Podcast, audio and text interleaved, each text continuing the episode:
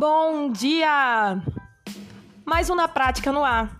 Novas propostas metodológicas de ensino e de estudo.